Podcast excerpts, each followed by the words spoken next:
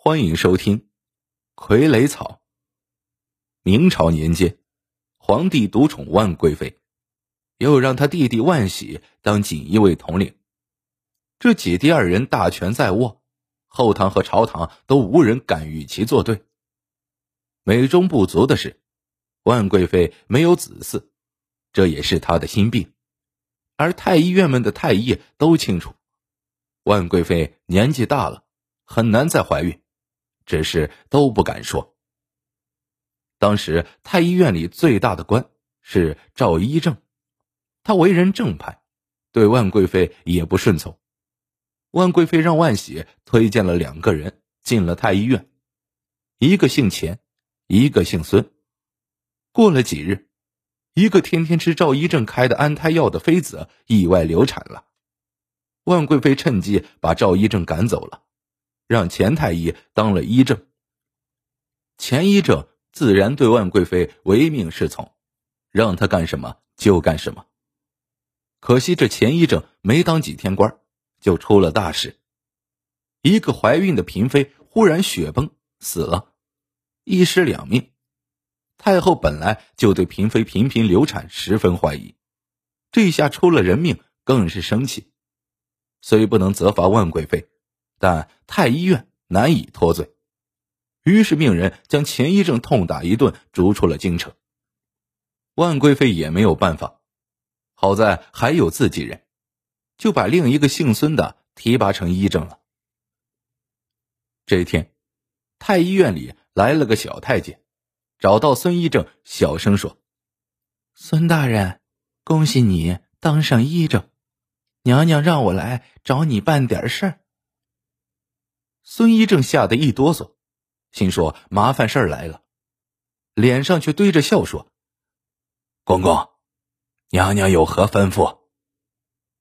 小太监声音更小了：“孙大人，娘娘让你配点药，就是之前钱大人配的那种，不过这次不许死人了，否则娘娘也难以善后。”孙一正暗暗叫苦。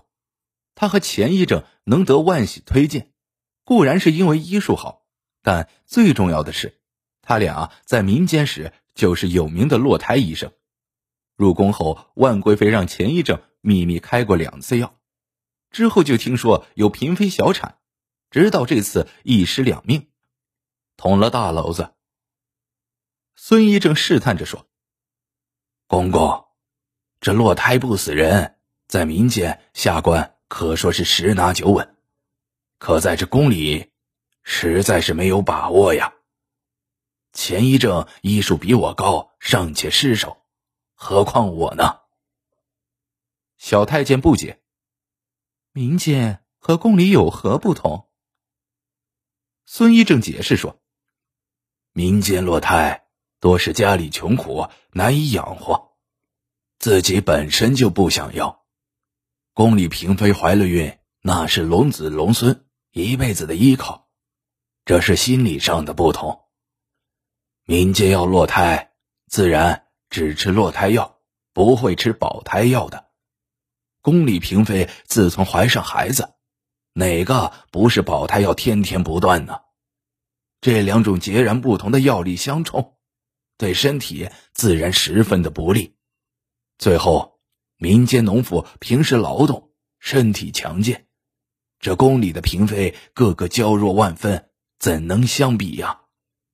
有这三条，在宫里落胎而不死人，实在，实在难以保证啊。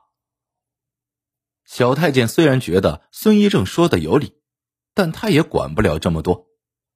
孙大人，道理咱家都清楚，可娘娘说了。落不了胎，你就等着完蛋；落胎死了人，太后出手，她也保不了你。你自己看着办吧。明天我来取药。说完，他就离开了。孙一正急得胡子都要揪掉了。